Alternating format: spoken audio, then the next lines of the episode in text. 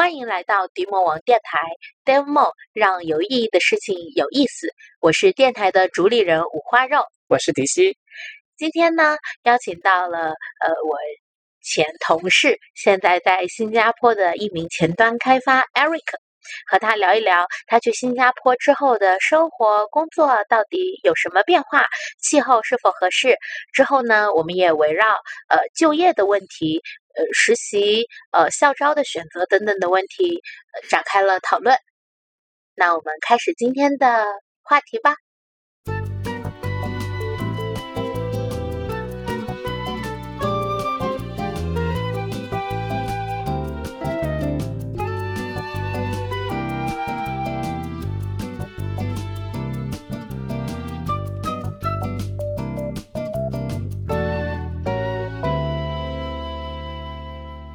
首先，那那我们就嘉宾跟大家打个招呼。呃，大家好，我叫 Eric，我之前和花肉是同事啊，我现在在新加坡的 TikTok，呃，我是一个前端工程师。嗯，哎，新加坡现在几度啊？你现在穿着什么什么衣服啊？短袖啊。哦哦，黑了没有啊？没有没有。哎，就是就是，其实刚刚在开头也提到，好久没联系我，我我记得，呃，前几年的时候你还住在我隔壁小区，呃，后来呃还看着你更新拼乐高的东西，下次就是在新加坡了。所以你是啥时候走的？然后整个的这个规划是什么时候开始计划的？呃，怎么有这个想法的？我想听听这里面的故事。啊，可以。其实想走，就是想出去看看。在入职阿里一年之后，其实就有打算说想出去看看。但是的话，因为考虑到实际的经济情况或者是呃语言问题，所以就一直拖着。嗯。然后是在我大，我记得大概是在三年前还是两年前的某一个时间点啊，我突然听说我的另一个同事他他去了香港。然后我就，呃，在那之后就想着说啊，我我是不是也应该开始准备起来了？毕竟啊，如果随着年龄的增大的话，后面可能就是会有各种各样的因素影响。所以的话，我就是从那那一刻开始，我就开始先把英语捡回来，先学起来。对，所以我大概呃，语言方面的话，我是准备了两年左右。对，我把雅思也考了，去确定我这个语言能力啊行不行。然后的话啊，就是呃，二零二零年开始有疫情嘛，所以说的话，嗯，这段时间呃，一边在准备语言，一边的话再看看哪些公司是可以就是愿意去找外国人的，因为那段时间的话，就国境已经关闭了，所以说在海外投简历特别难。我当时我记得是二一年的时候。呃，二一年年初的时候，我大概投了有二三十家公司的简历，基本上都是属于说啊，要不就没回，要不就是说他们目前不招外国人。对，然后的话，呃，因为我老婆其实也知道这个事情，然后其实她也在准备。后来的话，她是找到了新加坡的一家公司，其实也不是新加坡的公司啊，应该是一家美国的公司，在新加坡的 base。然后后面我就看了一下新加坡有哪些公司，我我是可以尝试的。然后因为像 Lazada 这种的话，如果你从阿里离职是没法变的，所以给我的选择也只有对 TikTok 和 Shopee 这种了。然后我还是去选择 TikTok 吧。对。哦，哎，听起来他去新加坡的这个国家的选择很像 庄少去去澳洲的选择，对吧？对对对。对，嗯，我上次跟庄少小雪聊天的时候，也也提到了你去新加坡这事儿，所以感觉还挺巧的，还蛮有意思的。是的，其实刚刚他提说，呃，什么担心自己未来负担越来越多，你你应该比我小好几岁吧？呃，对我指的负担，可能比如说你到了年纪，你需要生娃，你需要，比如在后面的话，比如说父母老了。就这这些负担是一方面，家庭的负担。然后另一方面的话，是因为啊，随着你的年纪的增加，就是对于你这个招聘的这个 position，就是职位，可能也会有要求了。对你可能要有 manager 这个级别。然后另一个的话，就是各个国家的工签是对年龄还是很敏感的，他们更加期望说是三十岁以下。对，所以说呃，对，所以有这个决定。澳洲好像就不会，迪西在对面叹了口气，然后呃，没有，你也差不多了。澳洲澳洲是有的，澳洲是有的，但我记得澳洲是呃，像打工签证这种是只能在三十岁以下做的，然后有些工签的话，它它有移民的评分要求的，然后你年纪越越大就越减分。啊，但我有听过一个说法，说是新加坡其实很适合拖家带口的去在那边生活。因为新加坡一方面它是一个比较发达的城市，另外它的人力成本是很低。疯了，你新加坡是个发达城市，是个国家，但是其实是个城市国家。新加坡是亚洲第二大的国家，第二大的城市。疯了，是的。第一是东京嘛，第二就是新加坡。新加坡叫呃 State City，它的说法叫 State City，就是城市国家。嗯，呃，因为我了解到新加坡。呃，好像跟香港是有一点像的，所以呢，就是我想了解一下，在新加坡的生活大概是什么样的感受？是跟香港一样也非常挤，还是说可能会有一些变化？啊，首先我没有去过香港，所以我没法说 香港是什么样子的。去过香港？我没去过，没去过。但是就我个人而言，新加坡啊，我来了之后最直观感受，其实人口密度。最起码比杭州比是没有杭州大的，特别是在那个啊，那很好。对对对，特别是在那个早上早高峰的时候，我有几次我去公司上班啊，虽然现在是那个都是在家办公嘛，但有几次去公司，然后我看到基本上在早高峰的路上，就是我我住的是在市区嘛，那我理解应该是比较挤的地方，就基本上路上也没几台，也没有很多车，嗯。对，然后的话，有时候我们会去新加坡那个著名的那个什么狮子，那叫狮子鱼吗？就那个喷水的那个喷泉，啊，去，对对对，跑步的话，其实也没有很多人，就不会像国内景区景点那样子，就挤满人，全是人。啊，那确实挺好的，因为呃，香港也好，东京也好，虽然城市很大，但是人口的密度也是很大的。呃，新加坡的话，那。跟香港这样子比起来，其实还挺不一样的。香港是一个特别拥挤的城市。嗯，哎，你去了那边之后，你的你的整个的生活习惯和什么娱乐习惯有变化吗？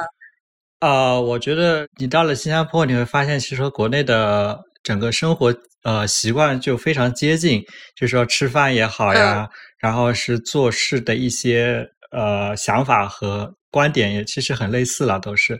然后的话，像娱乐习惯，其实可能国内的娱乐会更多一点。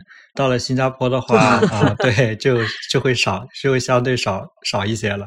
特别是像我在国内最最喜欢玩的桌游，在新加坡就不是很多。然后另一个就是朋友比较少，所以说啊，像就是搞这种一起玩的这种，就机会就可能比较少吧。对，所以我现在基本上都是在家看剧，或者说是去那个马日月贝。啊，去去遛个弯之类的。嗯嗯，那那还有 F 一赛道也新加坡。对对对，就就在我我遛弯遛到过，就就在 Maria Bay 边上。哦，是的。嗯嗯嗯。哎，就是因为刚刚也提到香港呀、东京呀之类的对比，其实我们去香港的时候，感觉无意拉垮声明，就是我们去香港的时候，其实感觉那边的科技化的东西还是不如。大陆比较便利的，无论是嗯支付呀，还是各种的这种 app 呀什么的应用呀，广泛的程度都和大陆其实差着一些。那新加坡的这个。科技程度，你现在呃是啥感觉？就是过去了之后要带现金吗？或者你你平时的这个外卖呀？肯定不可能。新加坡是大部分美国的互联网公司的亚太中心的总部都在新加坡，是吗？我觉得应该是要比香港要在互联网科技这一块要发达很多的。嗯，大部分都在新加坡。对，对，我觉得你说的挺对的。就是我在新加坡基本上我没用过现金。对，这这第一点。像微信支付，呃呃，或者是支付宝支付，其实，在新加坡你可以，因为多数的店它都有那个 POS 机，对，所以说你可以直接用 Apple Pay 去支付，或者是像 Google Pay 呀，它还有本地的 Grab Pay 啊之类，它其实有很多支付的方式。然后的话，吃饭的话，我们通常会去楼下的一个叫做 Hawker Center，就是新加坡一个特有的，类似于那种国内那种商场。呃，就是 B 一 B 二的那种，就全是吃的那种地方。他那里一般会提供像什么，就是卡，就是你充值卡，它会有一个打折，所以我基本上都会呃，就是充一下这个卡，然后去用这个卡去支付。对，所以基本上就是现金就很少用到了。然后顺带一提，那个就是新加坡的 Hawker Center 就非常便宜，然后非常好吃。嗯，对，这个哎，我那天在在 B 站看到有个博主去去吃，就是拍在新加坡吃饭，然后点啥来着？哎，一般吃啥？呃，海南鸡饭是不是就新加坡的？啊，海南鸡饭都是海南鸡饭，那应该是海南的吧？啊。我这个这个我不清楚，但我知道新加坡它的著名菜应该不是海南鸡饭，应该是辣椒螃蟹、肉骨茶啊啊！对啊，新加坡的国菜就是对辣椒螃蟹特别好吃。我呃我我基本上我吃了三四次，就是有一家店特别好吃。对，然后说回那个 Hawker Center 吧，就是 Hawker Center 它。特别便宜，会便宜到什么程度？它可能一顿饭只要三四新币，就是三四新币在新加坡吃一顿饭就是非常 神奇的一件事情。然后也很好吃，只是说差别就在于说它可能量会比较少一点。就我和我老婆刚到新加坡，感觉人都瘦了，有可能瘦了五五六斤 都有可能。对，因为它的饭特别少，特别少。是的，嗯，哎，三四新币大概是人民币多少钱？三四新币可能人民币十五、十五、十五块、二十块的样子，但是呃，我给你一个对比吧，就是一瓶可口可乐卖二点五新币。哦哦，那确实很便宜了。哎，这跟它的物流什么有关系吗？就是为啥可乐比正餐要，就是基本上同？呃，我我理解，我去过欧洲一些城市，可乐，比如说像欧洲一些城市，它可乐也卖三欧元、两欧元这样子。我感觉。可乐好像都是会根据当地的物价在两两三块左右吧，可能。嗯嗯，因为我之前听说，就依云旁边的国家，依云特别便宜，然后可乐还是卖那个价格。对对对，依云好像欧洲挺便宜的。嗯，那是不是国人的话去新加坡，在饮食生活这一块还算是比较习惯的？就平稳过渡，其实。啊，对我理解的话，其实就是新加坡。你可以就是循规蹈矩的继续按照国内的那种饮食的吃法去吃，就是你都能找到，没有什么问题。然后，如果你想探索一些像比如印度菜呀、印度尼西亚菜的话，泰国菜也是可以的。就他他这里的菜，我理解都是比较正宗的那种，因为都是那种泰国人或者印度尼西亚他们自己过来开的店，都比较正宗，也比较好吃。然后价格的话也会便宜一些。对，就是生活方面，其实其实我觉得在海外的生活最大障碍可能就是语言的障碍。然后新加坡的话，基本上百分之七十的华人，多数的华人都是会 讲中文的，但多数，因为我有同事他就不会讲中文，对，多数都是会讲中文的，所以应该还是蛮奇怪的。呃，中文是什么口音呢？呃，就是普通话口音，就是普通话口音，可能会有一些挺标准的，是。对对对，还是挺标准的，就是可能会有些词上面的差别吧。比如说像我们这边的上班，在新加坡会叫做工，然后像我们这边的周一周二，在新加坡会叫拜一拜二这样子。对，会有一些叫法上的差别。我估计应该是和他们都是从福建这边过来嘛，就可能是福建的方言转过来之类的。听上去生活只要会中文，基本上也没问题。嗯，对对对，甚至比在香港还会方便一点。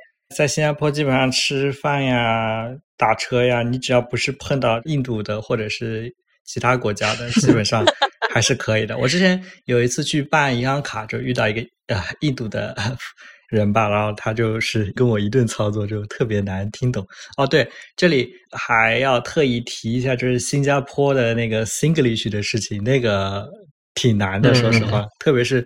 对于那种像我们英语不是这么好，或者说不是 native 的人的话，Singlish 其实会有一些挑战的。嗯，这个需要做好一个心理准备。如果 想来新加坡的那个英语发音，对对对对，就这么难吗？那个口音特别重。比如说像 page，page 这个词，他们会读一个 page 还是什么来着的？反正就掺在一起之后就特对，就 页面那个那个词。啊，page，日语是 page，对对对，还有一个就是新加坡最最有意思的一点就是新加坡，比如说像像在英文国家里面，如果你说好，你可能会说 sure 或者是 OK 之类的嘛，对吧？在新加坡他会说 can 啦 can 啦，你知道，就是又像粤语是吧？不是不是，这个 can 啦就是可以啦啊？的意思，对，那个。can 嘛，can 嘛，哦，can，对对对，混着用，对对对，can 啦 can 啦，对啊。学到了。我之前一开始来的时候，我老板，我我问他一件事情好不好，然后他说 can 啦 can 啦，我说什么是 can 啦？然后后来是哦是可以的。嗯嗯，这个今天学到了。呃，看来我英语差，问题也不大。你要混着用对，反正英语好，这个水平全部就被拉低了嘛。问题也不大。嗯，哎，刚。刚开头，Eric 有提到，呃，那段时间投了二十几份简历。那新加坡的就业的形式是怎么样的？以及疫情下的就业形式是怎么样的？就是他公司选的多吗？大公司多吗？新加坡的话，其实我理解大公司其实和杭州规模差不多吧，可能要新加坡会更多一点。像像谷歌、Facebook、Twitter 在新加坡都有新加坡的呃 base，对。然后的话，国内的公司可能也就像像 TikTok 或者是 Lazada、Shopee 这种。嗯，Shopee 算是国内公司嘛？嗯。然后的话，还有一些像什么 Grab、Food Panda 这种，就是会基于就 base 东南亚的一些市场是东南亚的一些公司，对，会会有。然后的话，基本上我了解下来，如果你的语言能力不是很好的话，就是只会讲一点点的英文的话，就可能只有 TikTok 和 Shopee。呃，或者 Lazada 可以选择，对，因为其他公司是你吗？呃，然后其他公司的话，它的 语言要求就呃挺高的，但其他公司我没试过。对，哎，你面试的时候是全英文还是中文？呃，我面试的时候是英文，因为我们团队是是有 US team 的，就是是有美国团队的。啊，对，所以写作的，对对对，所以我们的那个。因为我们的同事也也是从各个国家来的，对，就是我我之前跟 TikTok 的老板聊过，他是这样子，就是 TikTok 有些团队的招聘是要求你必须会双语，就是说必须会中文，对，然后的话他们才会招，但是像我们团队他就没有这个限制，所以说我们团队就有很多的呃外国人，就是对外国人，像啊印度尼西亚的、乌克兰的、啊韩国的，嗯，对这这些国家来的人。好奇问一下，TikTok 像这种还 Lazada 在新加坡的薪水的竞争力是高的吗？呃，TikTok 应该在新加坡的竞争力是属于呃，我之前看了一些小道消息，说是会在呃 Level 一的，对，因为哦，哇塞，上流人士了，那在新加坡也是，也也不算，新加坡有钱人还是很多的，对。嗯嗯嗯嗯，聊死了，聊死了，聊到上聊人事，聊到上聊人事，我就尬住了。我我真的听过一个说法，说是程序员在新加坡的收入水平，呃，是在 level 非常高的水平，因为新加坡跟澳洲这些地方不一样，它还是有一些属于东南亚其他地方，像菲律宾过来的人力成本非常。低的一些服务，所以如果说你的收入在环境里保持一个比较高的水平，同时你也可以比较低成本的去去雇佣一些人力的一些服务，听起来就是阶级分化呀。呃，但是对高收入人群来讲，这个生活水平还是蛮好的。啊，对这这一点的话啊，人力成本其实要从不同角度来说吧。如果说是那种新加坡会有女佣嘛？女佣的话，就是像我们国内的那个住家阿姨的那种，然后比起来的话，新加坡的女佣非常便宜，好像我看我看有朋友他雇佣女佣只要两千新币一个月，对，就非常的便宜。所以说，在新加坡卖房子，他们都会有一个叫女佣房，就是会有这么一个专门的房间。是的，因为女佣成本会很便宜，而且有一组有一组数据吧，就新加坡总共。有五百万左右的人，然后其中外来的人有一百五十多万。因为新加坡的签证是分三种嘛，一种是 EP，一种是 SP，还有一种是 W，呃，就是就是普通的 Work Pass，对，就叫 WP 吧。然后 EP 和 SP 因为它的门槛很高，所以 EP 和 SP 加起来总共是有三十五万左右，然后剩下的全部是 WP。然后 WP 的话，就是像你说的女佣。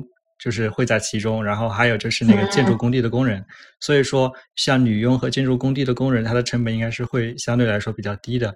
但是如果你去雇佣一些人力去，比如说我我，因为新加坡它规定就是啊，新加坡租房规定就是必须每三个月清洗一次空调。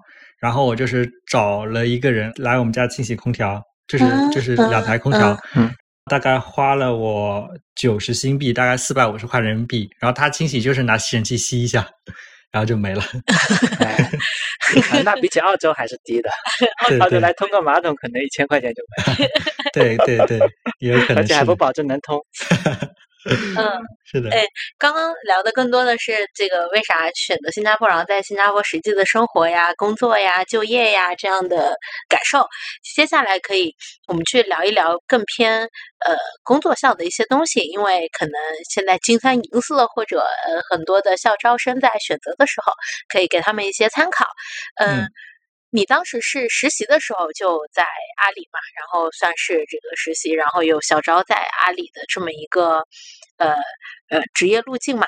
你你觉得这个选择你现在回头看是怎么样？然后你你想给应届生一些什么建议吗？就是我要怎么找实习，怎么选校招 offer？啊，我感觉选择阿里作为我实习或者是我人生中第一份职业，我觉得还是特别的。值的，特别是说，呃，不管是啊阿里工作强度呀，这给给你可以让你提前适应一下。然后还有的话就是薪资方面的待遇也是蛮不错的。然后并且就是阿里还是有很多优秀的，反正就业界大佬或者说是相对啊水平比较高的工程师。然后你也可以从中就是学习到很多东西，就是这些知识其实对于你未来再去找工作的话还是非常有帮助的。啊，所以我我我个人还是蛮建议说。如果实习的话，还是去找大厂，就是会有更好的视野，然后更好的这个技术的发展吧。我我是这么觉得的。对，哎，上次采访庄少，他有提过他参加六幺八呀、双十一啊什么的这些重大节点，你有参与过吗？啊，我参与的不深，因为我在阿里云，对，然后我是阿里云阿里云的那个 前端，对，所以不是很深对这些，嗯嗯。嗯嗯，企业服务不太搞这些大促。哎，艾瑞克，你是前端开发工程师？嗯，对。哎，我刚刚他说的时候，突然突然就想到以前我们在一号楼，然后我们俩经常中午一起去吃饭，吃那个自助餐，然后遛弯滑水。对，毕毕竟你你也是个前端工程师。不是，我是大姐大，你知不知道？挂的前端工程师的运营。哎，你那会儿怎么理解我的工作职能啊？哦，我我当时我就问一下，我当时没法理解你的工作职能。因为我发现我最近调研一些程序员，哪怕是搭档过的，他都不太知道我的专业性体现在哪，因为跟他认知里的写代码的能力完全不是一个事情，所以他会说你到底专业性在哪里？对，我就好奇问一下。对对，我我当时可能就觉得，对于除了写代码之外，会有一些比较好的贡献，就是毕竟啊，作为一个团队，不能全是写代码的，肯定也需要有一些其他的。事情对吧？团队不能肯定是多元化的，对，所以你是负责多元的那些。哎，他就他已经很他已经很委婉了，委婉这个话题就让他结束吧。刚刚说的新加坡有三种签证，我就 WP 那个，知道吧？团队 WP。啊，回来回来回来回来！刚才聊到前端开发工程师啊，因为呃，国内的抖音其实是一家非常重视算法的。团队，它的面试的算法题都是在业内比较出名的，呃，然后呢，TikTok 应该算是抖音的海外版，嗯，那作为前端开发工程师的话，对于算法这一块也会有比较高的要求吗？啊，其实对于前端这块算法的要求不会像就是就是后端的要求或者是算法岗这么高，但是它会有一些。相对于其他公司，可能前端工程师对算法要求会比较高一些。对，但是啊，其实算法在我理解，我在面试过程中感受到是算法，它并不是说啊，你这道算法题做出来了，或者是没做出来，就能决定说你这一轮面试过还是没过。因为啊，前端更更更加来说，一个是对于技术视野的深度问题，另一个还是说你你对于前端本身技术技术站的了解，然后对于这个工程化的事情，对这些事情能不能做好？算法只是说是一个媒介，就是 judge 那个那个词儿怎么说来着？就制造一个沟通的话题。呃，大家先从这个开始聊。对对对，只是一个媒介。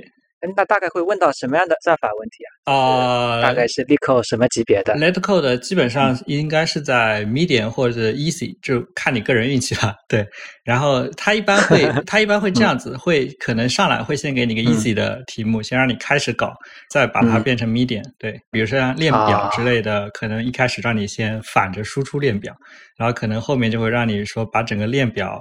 比如说做排序啊之类的，对，就会从简到难，对。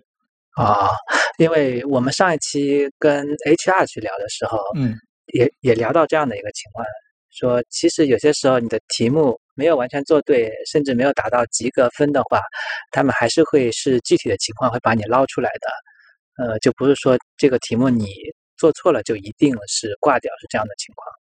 嗯，是不是就是这样的一个情况？是的，是的，是的，因为他他肯定会考虑到你，如果因为做算法题的话，你可能面试一个是时间比较短，另一个说是就是你可能会比较紧张，对，所以面试的时候，呃，尽量就是先把自己的思路讲清楚，然后在做的过程中也把自己的思路告诉对方，因为如果你思路错的话，其实对方会帮你矫正或帮你纠正你的思路问题，对，所以他主要也是看你。呃，沟通也会是当中的一方面，是的，嗯嗯。其实我可以透露一下，我在面 TikTok 的时候，我是 好啊，我我记得应该是有四个算法题吧，我只做对了一个半，可能。啊，那至少做对了一道题嘛，是一个半。啊，那那那就是还是说呃。做算法这一块的话，是面试的时候会遇到，但是作为前端开发工程师，其实，在 TikTok 里面是不是也很少会用到算法？呃，我觉得这可能要跟你的具体岗位有关，所以我没法说会不会用到。但是，就是我目前是从事呃安全这一块的前端，我们反正是没有用到很多算法的东西，对，更多还是工程化的。嗯嗯嗯。那在 TikTok 里面的话，刚才也有讲到，你们团队其实是比较多元文化的，就是有一些其他国家的工作人员。那么在嗯新加坡的 TikTok 里面，华人的比例大概是占什么样的比例？呃，华人的比例，我觉得应该也能到百分之七十吧，感觉。对，在新加坡那也挺高的，那也挺高的。对，嗯，那。呃，TikTok 应该算是国内企业在海外的部门。呃，那就是从你身边的同事了解，比如说像谷歌、Apple 类似这些欧美的企业在新加坡的 base 的话，嗯，你觉得会在文化习惯上会有哪些不一样的地方吗？呃，首先我没有认识谷歌和 Apple 的朋友。哎，没有从他们那边过来的同事吗？呃，没有，没有。一般都是去那儿的同事，就是因为我之前有我们老板也有说，如果你愿意去尝试谷歌或者是像 Facebook 这种，应该现在叫 Meta 了。如果你愿意去尝试这些公司的话，他是很乐意你去尝试的。对，但是过来的好像相对来说比较少啊。过来的我只有我那个 HR，他是从 Facebook 过来的。嗯嗯。哎哎哎，这种不同国家的 HR 是什么感觉？呃，和阿里的 HR 反正差别挺大的。对，因为他们他们的 HR 主要还是就是负责招人，对，就是他们会就他们叫 recruiter 嘛，他们一般都会更加负责招人吧。然后其他的 HR 岗，因为我接触的也比较少，对，因为我平时基本没和 HR 有有接触，是的。嗯。这个还还蛮有意思，因为上期我们了解 HR，他还给我们讲了 HR 有多少多少种分类，所以你们也不谈组织文化、什么 人员发展、什么什么巴拉巴拉的事情。呃，可能有 TikTok，它会有这种活动，但感觉就是啊，你没有这么深的那种就是参与感。对，因为我我感觉一个可能是在就是就是居家办公的关系，对，所以大家也不嗯愿意去参加这种。还有一种就可能就是我理解 TikTok 还是更加偏向于工程师文化会多一点，所以还是对这样组织文化就会可能会相对少一点。哎那个像新加坡，它会有这种技术活动吗？就是 Meet Up、Meet Meet Up 呀，什么大会啊，什么之类的，就技术人之间的这种，就给自己找工作呗，不是？就不就干这个的吗？我我我啊！我就嗯。他这个好像新加坡好像更多，我目前来说我没有听到过说有有这种活动在新加坡办的，他可能只是说，啊，会鼓励你去看线上的，或者说鼓励你去欧洲或去美国去看这种活动。好像新加坡本地好像很少有这种活动吧，或者可能我不知道。嗯嗯嗯嗯，哦，那其实你你像在国内想学一些这个或者这个圈子里认识一些人的话，其实国内的这些会啊，什么交友呀，还是挺活跃的。嗯，新加坡听起来，无论是公司内部倡导的工程师之间的相互分享学习和呃整个城市上的这种技术交流，听起来都比较少一点。那你的这个技术学习的方式会不太一样。你原来在国内好像也不参加活动，倒是。呃，对我也不爱参加活动。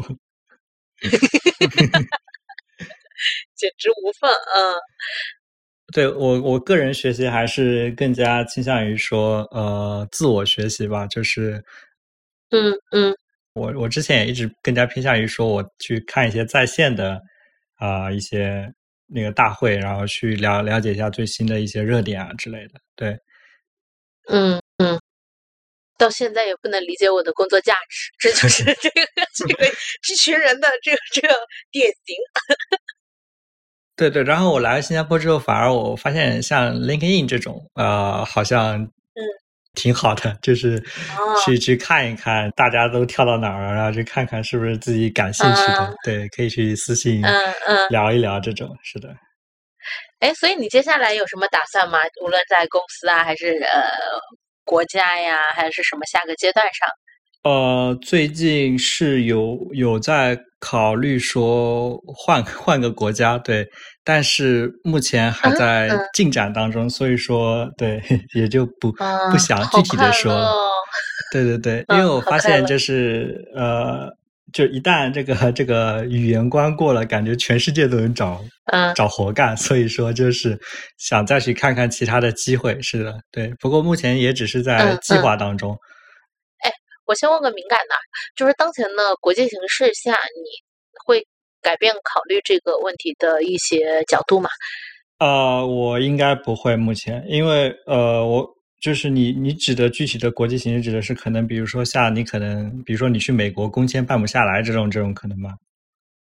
对对对，或者就是嗯，普遍的对华人的一些看法的转变呀，或者什么的，呃，这些上你会成为你的顾虑吗？啊、这个会有，这个会有，但我感觉不是我我的首要考虑的点。对，因为我理解华人的话，其实，在那些主流的移民国家，其实华人比例还是相对来说比较大的。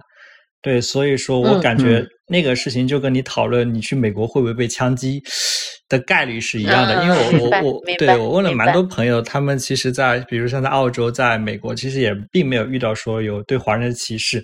其实，其实你说嗯。歧视，嗯我可以直接这么说吧，就是你在新加坡你也会被歧视，就是比如说你在租房的时候，有些房东他不愿意把房嗯。子租给中国人，然后或者租给印度人，哦，嗯，对他有些人他可能只喜嗯。欢租给白人，然后或者有些可能只喜欢租给日本人。对，就是因为你没有办法去改变说啊、某一个人或某一批人他对某一个种族的一个刻板印象。对，所以说我觉得这个也不是我首要考虑的一个点，因为多数的人还是比较友好，对于华人也好，对于其他嗯呃嗯嗯人也好，对。特别是，啊，我之前有跟一个在澳洲的朋友聊到过，他说他之前在国内被受到的歧视，就国内的地域歧视，感觉比澳洲还多。哈哈哈确实确实，作为江苏人，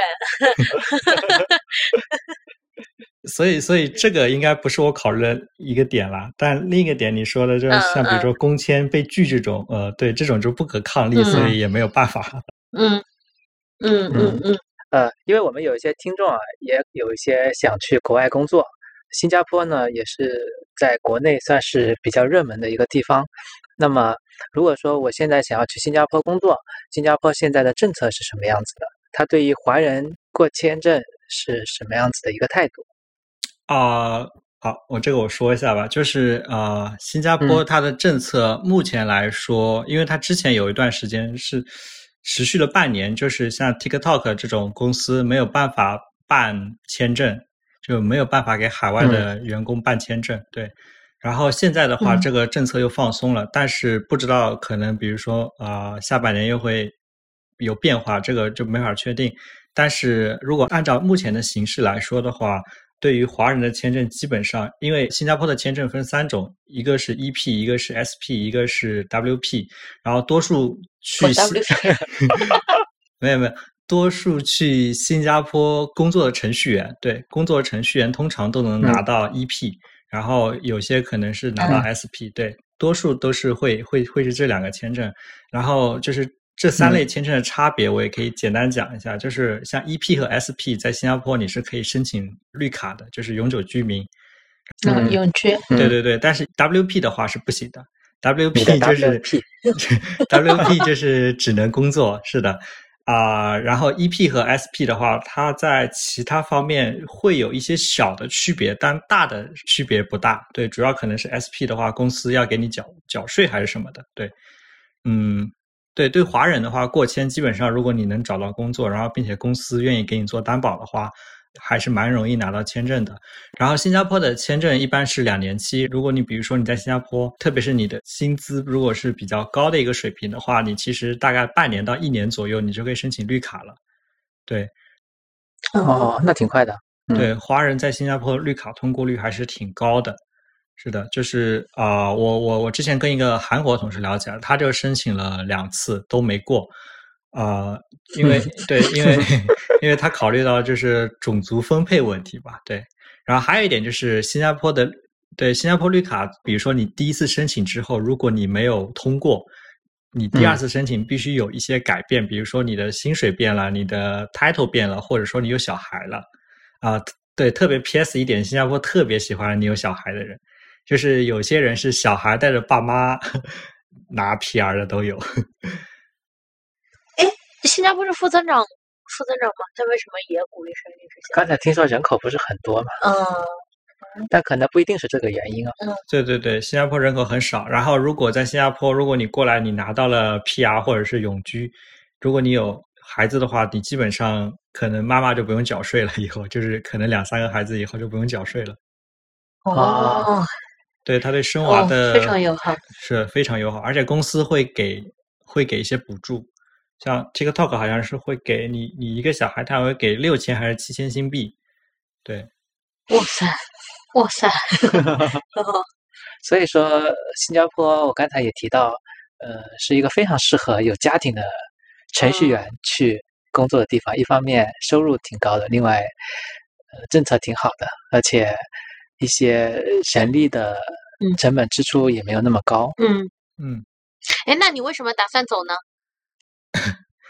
因为新加坡太小了，就是我呃 没有没有，就是去哪都是出国是吧？呃，主要原因还是说，一个是可能跟个人有关，一个是说就是新加坡，因为它常年都是夏天在三十度左右，对，就是对于天气，嗯，可能久了之后就会比较腻。另一个是新加坡的车非常贵，然后但我我又非常喜欢嗯开车，对，所以说可能就是啊、新加坡就可能不适合我长期的居住，对。新加坡你就算开车，应该也开不了多久吧？啊，你可以 你可以开车去马来西亚稍，微开出去就出国了。对，你可以开车去，哦，马来西亚跟新加坡是可以开车过去的，是吧？对对对，可以新马互通的，就是你可以直接从新加坡开车自驾哦。去、呃吉隆坡玩，哎，泰国也在新加坡边上是吧？泰国也在吧，也在吧，但是泰国和新加坡没有什么太大的千丝万缕的联系，主要新加坡是从马来西亚分离出去嘛，或者独立出去的，对，哦所以和马来西亚。的关系还是比较紧密的，和泰国应该没有。嗯哎，林俊杰是不是新加坡的？为为什么要说这么一个有风险的艺人？那歌还是挺好听的嘛我。记得他介绍了一个什么绿蛋糕，反正一个一个绿蛋糕，是不是有这个东西？啊、我不知道，我不知道。但我我那天去去哦 Maria Bay 逛的时候，就是 Maria Bay 它这有一个音乐厅吧，然后就是有林俊杰的演唱会，哇嗯哇，音乐的氛围是不是还挺好的？新加坡音乐氛围我呃我我也感受不出它音乐氛围，但是它的那个不音乐氛围。啊，对对对，新加坡的那个 Maria Bay 它边上有一个露天的。就是很小的那种啊、音乐的一个表演场所，那个也挺好。他会去表演各个国家、各个种族、各个宗教的一些艺术表演，就是也比较便宜，就是大家就是坐在那边看就行了。那个氛围还是不错的。真不错，但太热了。啊，新新加坡的热不是杭州那种热，新加坡热我我我目前感受下来，它就是除非你大中午在下面暴晒，不然的话，其实你是不会感觉到热的。特别是如果你是高楼层，啊、基本上你开了窗，呃，然后你稍微开一下风扇去通个风，就基本上不热。嗯前段日子晚上还有点冷，嗯，对。哎，你你多久没回回来了？啊，我应该有四五个月了吧？四五个月，那还蛮短的啊，对对对，还蛮短的，是吧？是的。不过现在也回不新加来。坡回国还挺方便的。现在也回来。哎，现在你们工作是 remote 的状有 remote 的状态吗？你他刚刚一直在说 remote，对他 remote 也有两种吧，一种是跨国的那种，我们也有个同事在在印度尼西亚的，他也没来新加坡。对，这里还可以提一点，就是蛮多的海外公司它有一个有这么一个福利，就是你可以啊、全球办公，就是六周还是七周的时间。就比如说，如果我我现在想回国，但是疫情我要隔离，那我我就可以申请这个，嗯就是说我可以在隔离的期间办公，然后这些都是允许的。嗯，诶，在 TikTok 工作的话，跟抖音国内的业务部门会有一些合作的沟通吗？还是说完全独立的？啊，它它属于就是可能那套系统是一样的，但它的数据是不一样的。嗯嗯，嗯这个涉及到法律。嗯嗯对，所以说我们会有一个专门的 USTS 的团队去运营，去帮我们做发布啊、更新啊之类，在美国。对，所以这方面是，然后但是它的基础设施，像比如说像什么云之类的，就是一个系统，嗯但是它的数据是独立的。就代码其实还是类似开源的，是可以用的，但是呢，就数据两边是要保持独立的，呃，代码也不行，比如说你你你代码也不行。不是你的代码必须把那些什么头条呀、抖音啊之类的去掉才行。呃，是可以拿到的，但是要做改动嘛。对对对，可以。哦，就技术交流也是正常的，对，技术交流正常，技术交流也是正常。对对，技术架构也也是通用的。那科技还是有国界，就有国界，还是没有那么有国界的。是的，是的。在在 TikTok 工作的时候，每个人都是类似阿里一样有个花名，但是是用英文名的。啊，没有没有，呃，TikTok 没有呃花名这个概念的，就是每个人他该叫什么就叫什么。所以你在 TikTok 搜索一找一个人，你就会发现，比如说你搜个王强，有一堆王强。哎，对对对我正好有想到一个问题啊，呃，因为我们也有一些朋友是在抖音工作的，嗯呃，然后他觉得整个公司的文化氛围其实还是不错的，但是呃，每个人在里面是基本上没有什么个性的。在 TikTok 里面是不是呃会有些不一样，还是说跟我刚才描述的比较接近？啊，你说的个性指的是什么呢？就每个人在工作中表现出来的那一面基本上是一样的，就是公司会压抑你的个性，就尽可能标准化。哎，但你这个概念跟我认识的抖音人不一样。呃我，认识的是非常有个性的人在抖音，我知道他是一个很有个性的人，你是工程师，对，但但他在工作中是标准化非常标准化，基本上呃，是的，是的，就去对张扬你的个性的。是的，是的嗯，呃，基本上你在 TikTok 的话，他不会鼓励你去造轮子，对，然后基本上，嗯一套系统就是全公司都会在用，不会像阿里就是好几套全公司在用。然后的话，它的发布流程呀、上线流程呀，都会非常的正规，然后就是非常的嗯呃一板一眼，标准化就是你你嗯对你必须先做这一步，再做那一步，再最后再做最后一步。嗯，其实还是比较接近的。对对对，但但这个其实也有好处，就是让后来的人新人他特别的容易去接手啊、就是你留下来的东西，或者是参与到团队当中。然后像 TikTok 它有一个叫 Newcomer 的一个计划吧，然后就是说新人会类似于会来先学习半个月，就是你先把公司里面的各个东西弄完，然后会给你一个啊、project，这个 project 会运用到你后面的所有用到的基础的那些啊、工具啊，然后发布流程啊，你都会先预演一遍，所以整体的标准化对于新人还是蛮蛮好的，我个人觉得。听起来是差不多的，在工程师这块的团队上。嗯嗯。哎嗯，我们今天要聊的话题差不多了。嗯嗯，呃，Eric 有没有什么补充？呃，应该也没了吧？对，就表达一下对我们的思念啊之类的。这个有什么？没有思念，你你下次 没有思念，听听。行，你下次回国提前跟我说。啊，好的好的，这个线下看看你这个去新加坡的这个滋润下，整个人的状态变得怎么样？哎，这个这个很有意思，我老我丈母娘都说我老婆变好看了。哎呦，哦，上流，毕竟上流社会了嘛，现在。啊，不是不是，这这可能就是加班少了，就这个整个人嗯状态就特别就是好。激素水平呀、气候呀，都会影响到整个人的状态了。是的，所以我状态这么不好，请来新加坡，OK，那、那我们今天就聊到这里，嗯拜拜。拜拜拜谢谢大家。